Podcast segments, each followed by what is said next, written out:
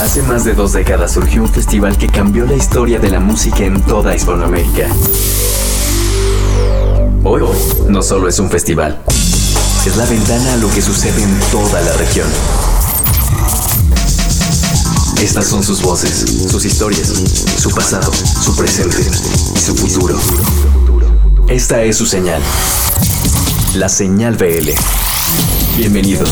Señal BL.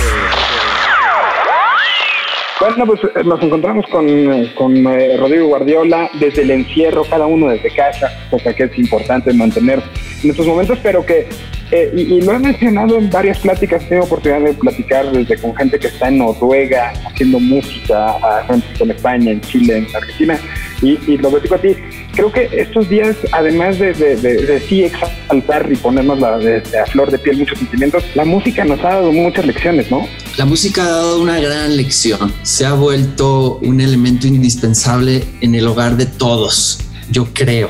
De alguna u otra forma nos, nos acompaña en, en, este nuevo esquema de semana a semana que estamos viviendo, que Debo confesar que cada vez se, siente más normal, es un ritmo muy distinto, pero la música entra de otra forma. Creo que ha encontrado más espacio. Cuando menos yo he establecido una buena relación con la música. Sabes que desde chico había yo generado una especie de eh, repele por, por la ópera, porque mis papás escuchaban mucha ópera y finalmente estoy entrando al canal de la ópera y me siento muy afortunado porque te conecta con emociones muy eh, importantes. Y de Tenía que llegar una pandemia para que, para que la ópera entrara en ti. ¿Sabes para qué, Miguel? Para sentarte y apagar la luz de tu casa y decir, bueno, voy a escuchar esto durante 45 minutos y voy a no agarrar el teléfono, no revisar mails, no hacer caso. Y entonces entras en una aventura muy distinta. Ya no nos dábamos tiempo de, esos escapes. Y yo recuerdo haber, haber crecido en mi recámara de adolescente sumergido en esos escapes. Eso era la música, poner un disco de principio a fin y a veces terminaba y volverlo a empezar y decir otra vez y no hacías nada más. todavía, bueno, todavía no había internet en mi, en mi adolescencia, entonces eran escapes muy profundos, muy, muy sanos para la mente, para el alma, para los, para las emociones y estás tratando de no pensar y al mismo tiempo piensas cosas muy relevantes.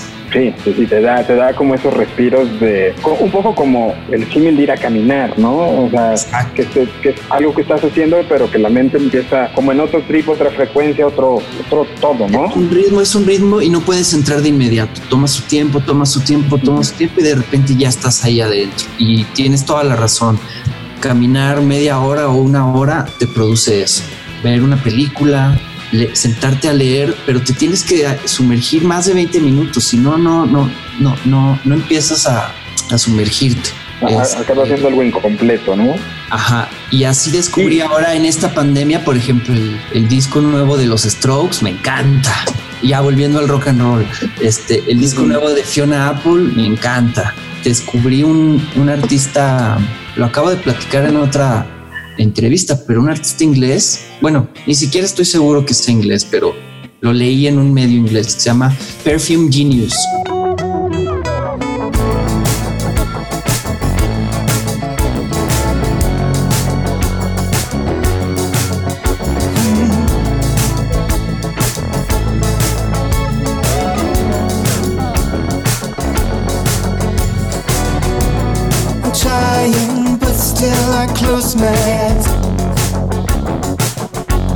Me gustó su nuevo álbum y así de repente sí eh, retomo clásicos de Tom Petty, retomo clásicos de Neil Young, pongo este hasta Def Leppard he puesto de principio a fin el Hysteria. O sea, ¿cuándo volvías a escuchar el nunca? O sea, tú pones el Hysteria de Def Leppard y ponte como a cocinar o, arreglar tu casa y te, pone de buenas. Y, realmente yo espero que, la gente esté apreciando todo. O sea, tú te estás poniendo como ejemplos muy, muy concretos tuyos, pero cada quien tiene los suyos, ¿no? El reencontrarse con un concierto hoy, hoy que en YouTube están subiendo tantas piezas, tú como director también de, de, de varios de ellos, eh, pues poder tener como esta oportunidad de volver a vivir un concierto que tuvo esta preparación, este switch de cámaras, esta narrativa, incluso, pues está haciendo algo que, está reconectando. No, ahorita no tenemos esta posibilidad,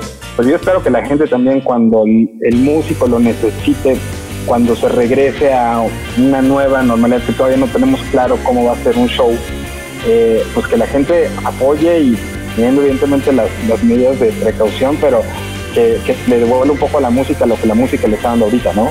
Va a pasar, va a ser inevitable. La gente va a salir corriendo a llenarse de energía en los shows. Quién sabe cuánto falte, pero va a ser un gran momento. Bueno, y, en el caso, por ejemplo, ya hablando un poco más de, de tu vida, que estabas los últimos años eran muy de periodos sí en casa, pero luego periodos de no vuelvo a casa mucho tiempo. Ahorita me imagino que, ya pasó como el, ay, qué rico casa, a estar, empezar un poco como y cuándo, y cuándo, y cuándo, y cuándo, y el no saber cuándo, me imagino que debe ser fuerte para ti, ¿no? Sí, pero no, ¿eh? Este, hago terapia una vez a la semana Hablo más que nunca con, mis padres, lo cual siento que es algo que hay que agradecer mucho, de una lección de vida y sigo disfrutando esta pausa por lo mismo que dices, estuvimos tantos años sin tener claro cuándo íbamos a estar en casa y cuánto tiempo, que ahora que más o menos está claro que no hay planes y que no hay viajes y que no hay nada, este, lo gozo, ¿eh? Llevo la cuenta y sí, ya, ya van desde el Vive Latino 72 días. Menos que yo también llevo acá y creo que varios estamos. Ese lunes marcó el inicio para muchos, ¿no? Ese lunes nos marcó a ti y a mí y a muchos en la Ciudad de México y a muchas bandas que ese lunes volaron a sus casas. Yo hablé el lunes en la noche con, con Diego de Babasónicos que llegó a Argentina a hacer cuarentena por haber estado en el Vive Latino y todos a partir de ahí nos empezamos a encerrar, a entender qué estaba pasando, este, a digerir el shock de esto que evidentemente íbamos a vivir y con mucha incertidumbre y sigue siendo parecido, pero ya psicológicamente ya lo, lo empezamos a dominar. O sea, desde ese lunes que estamos platicando, Miguel, yo no he salido más que a caminar. O sea, no he, no he ido a ningún lado, no he entrado a ninguna otra casa, lugar físico con techo. Lo único que he hecho es ir prácticamente todos los días a caminar un rato, a veces en la mañana, a veces en la noche, y ya, es un momento increíble, es una locura. Buena, me refiero, inspira mucho, a los que nos apasiona la creatividad es un gran momento para escarbar y escarbar y escarbar. Es la primera vez que estoy volviendo a armar un cuarto de batería atrás en mi casa. Yo desde que llegué a la Ciudad de México hace creo que 17 años, mi batería vivía en el estudio, o sea, yo nunca tuve batería en mi casa. Yamil Res, un gran amigo, me escribió y me dice, a mí ya me sobran batacas, ¿no quieres este? Le dije, sí, muero por tener ahora una bataca y ponerme a practicar rudimentos y a, a meditar en la batería que, también, o sea, como decía, un poco ya no era parte de tu casa porque era tu trabajo, ¿no? Era mi trabajo. Lo último que pensaba hacer en casa era tener una batería y ahora estoy reconectando con ello y ya, ya está acá. Tocaste esta noche del Vive Latino que para muchos de nosotros fue la última noche fuera, la última noche de, trabajo en muchos sentidos, para muchísima gente, cerca de, de 10 mil personas, que es el número que más o menos he calculado, que trabajaron de una u otra manera alrededor de Vive Latino y que de ahí nada, ¿no? Eh, fue una noche que además hubo una conexión, creo que muy particular. El momento que ustedes subieron, fue, se sintió una vibra, sí vive latino, pero tenía algo, algo especial, ¿no? Sí, completamente. Se sintió, o sea, no lo diría, no es choro, sí ha sido uno de mis conciertos favoritos en, la, en toda nuestra carrera. Quién sabe por qué. Fueron, fue, se conjugaron muchos factores. Ah, había mucho estrés, hay que decirlo, ¿no? Había mucho estrés atrás. Bueno, exacto. Toda la semana se vivió un estrés bien difícil. Entonces creo que en momentos de, la que la música fluía, fluía de una manera como muy intensa, ¿no? Fluyó como cuando sientes en la noche aire fluir, que dices, wow, qué aire hay hoy. Así, fluyó el concierto. Nadie se sofocó de nervios y yo creo que fue el desahogo de justo lo que dices. Una semana de incertidumbre de si se hacía el Vive Latino o no. Empezábamos a escuchar noticias de todos lados del mundo. Lo de China estaba explotando. En Estados Unidos empezaban a sonar las alarmas. Se cancela la NBA. Empieza a, a permearse todo cualquier medio de este tema y no sabíamos si se iba a tocar o no. Algunos sentían más la necesidad de entender qué estaba pasando, e huir a casa, este, y finalmente sí, sucedió. Qué circunstancias tan difíciles psicológicamente para hacer un show, tanto para los organizadores, el público, las bandas, y pudo haber sido un desastre y pasó lo contrario. Fue un gran show, se cerró el telón y nos fuimos todos a encerrarnos. Bueno, se puso en pausa los planes de todas las bandas mexicanas a partir de ese día.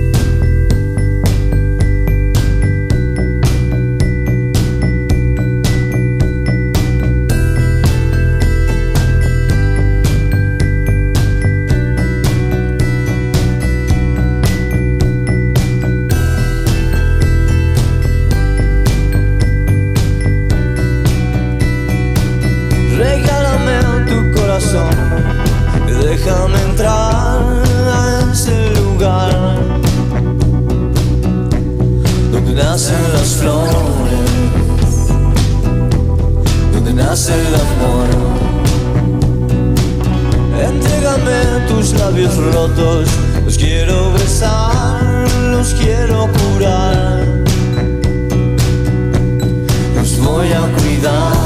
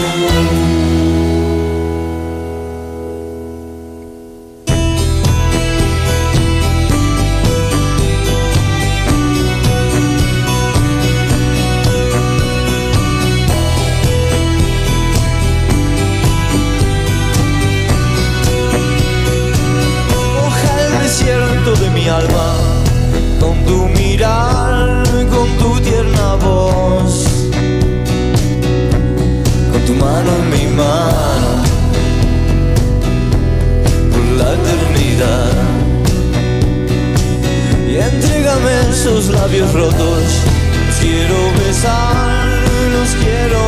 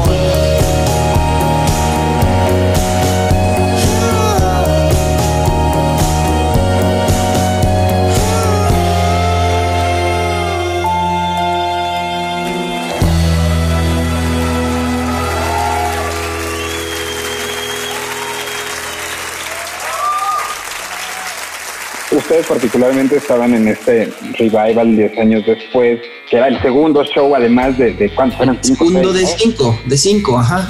Eh, era, ya un revival, un revival que, que, los llevó a, volver a tocar pues, con Yamil, con Chetes, de volver a encontrar esta, esta parte de, emoción este, en muchos sentidos pero también ya estaba por atrás cocinado lo que ya tuvimos, ¿no? O sea, yo lo, lo, estaba describiendo como vivimos en este nuevo multiverso, venimos de la Tierra 222, hoy caímos en la Tierra 422, y esta, esta música que sacó Zoe, pues estaba pensada para otra realidad.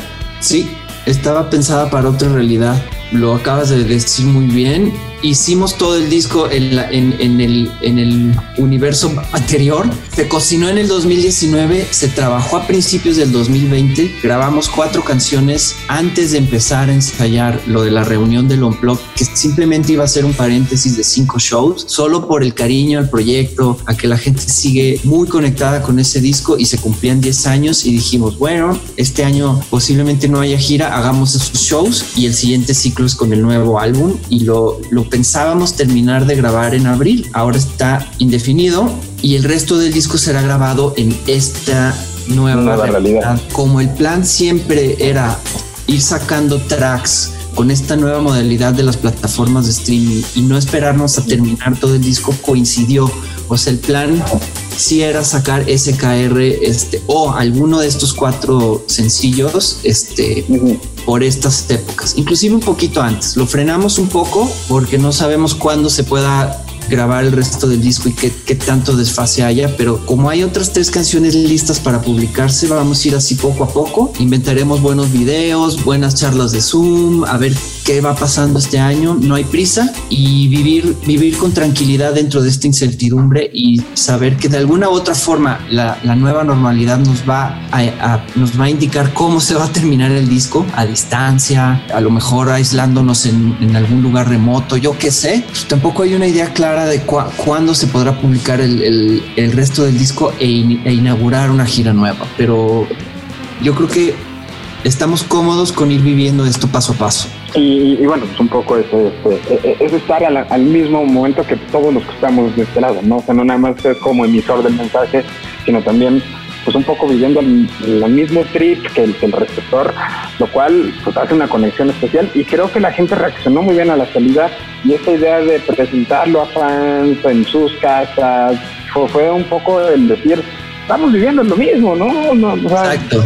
Hacemos por lo mismo y hagámoslo a través de la música. Exacto. Estamos viviendo lo mismo. Pudimos grabar esta canción.